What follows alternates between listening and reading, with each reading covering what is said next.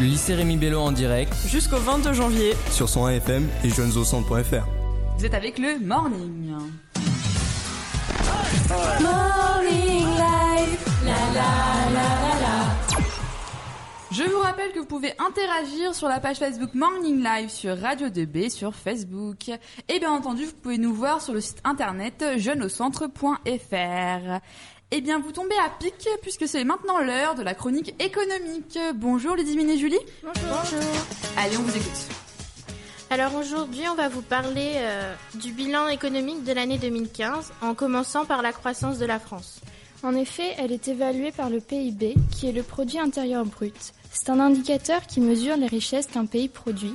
En 2014, la France avait un taux de croissance de 0,4%, tandis qu'en 2015, il s'élève à un point de pourcentage car il est à 1,2%. À titre de comparaison, notre pays se trouve légèrement en dessous de la moyenne européenne, qui est de 1,5% de croissance. Mais l'Allemagne détient un PIB au-dessus de cette moyenne. Un second indicateur de comparaison est le taux d'inflation. Précisons que l'inflation correspond à la hausse générale des prix. C'est exact. D'ailleurs, en 2014, le taux d'inflation était de 0,6%, alors qu'en 2015, il est descendu à 0,1%. Donc elle est plutôt maîtrisée à tel point que certains économistes craignent la déflation, qui est un phénomène qui caractérise les périodes de grande crise. Un autre, un autre facteur rentre en jeu, ce sont les balances courantes.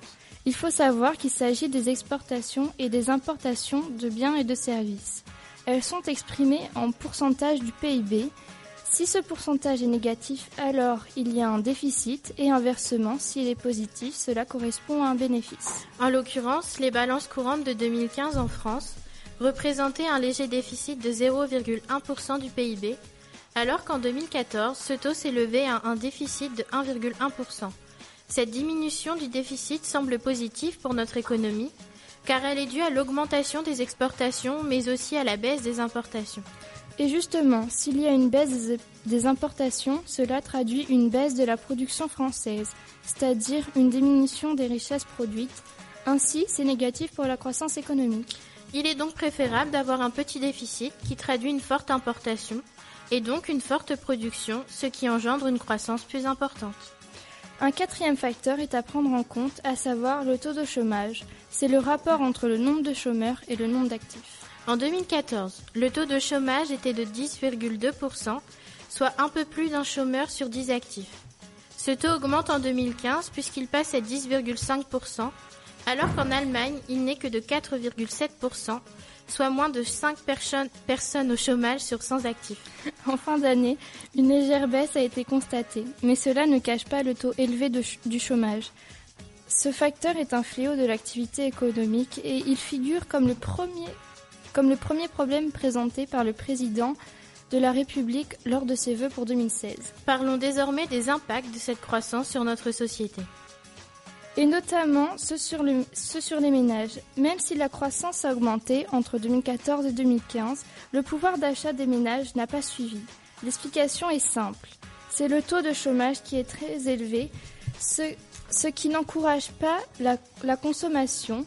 Il, est aussi, il y a aussi des inégalités dans le partage des richesses, ce qui ne favorise pas l'amélioration du pouvoir d'achat. La croissance influe également sur les entreprises et surtout sur leur niveau d'investissement. L'investissement des entreprises est un levier de la croissance car pour investir, il faut déjà de la croissance et pour avoir cette croissance, il faut investir. Oui, l'investissement est d'ailleurs une composante de la demande globale. Ceci est la consommation des ménages. L'impact sur l'État se traduit par la dette publique qui s'élève à 97% du PIB, donc du taux de croissance. Cette croissance de l'investissement est de 8% chaque trimestre de 2015, ce qui marque une reprise de confiance et cela est un facteur positif de la reprise économique. Il faut savoir que la dette publique est l'ensemble des dettes des administrations publiques comme l'État, la sécurité sociale.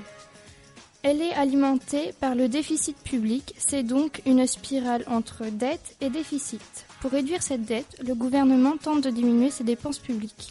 En raison des événements récents qui ont touché notre nation le 13 novembre dernier, la croissance de différents secteurs a été freinée temporairement. Et ce, notamment pour l'activité touristique et le secteur hôtellerie-restauration, mais aussi le transport aérien.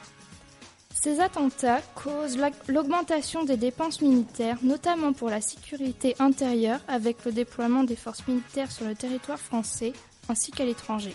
En termes de prévision pour 2016, le gouvernement prévoit un taux de croissance de 1,4% en France et de 1,7% pour la zone euro.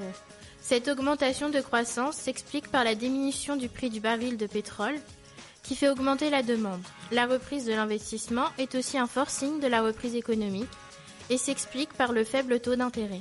Il y a un autre facteur qui entre en jeu. C'est le fait que l'euro est déprécié, c'est-à-dire qu'il perd de sa valeur. Cela signifie que les exportations augmentent. Ainsi, on assiste à une augmentation de la demande, ce qui conduit à une augmentation de la croissance. De plus, cette reprise de croissance est favorable pour l'emploi, car elle agit directement sur le taux de chômage. On vous remercie de nous avoir écoutés. On vous remercie, vous les filles, merci beaucoup. On se retrouve demain Quel demain. sera le sujet de demain? Demain, ce sera sur le développement durable. Ah, c'est super, ça c'est parfait, ça tombe très bien dans nos objectifs. Merci beaucoup les filles, à demain À demain. À demain. Radio 2B Sur 101 FM et jeuneaucentre.fr.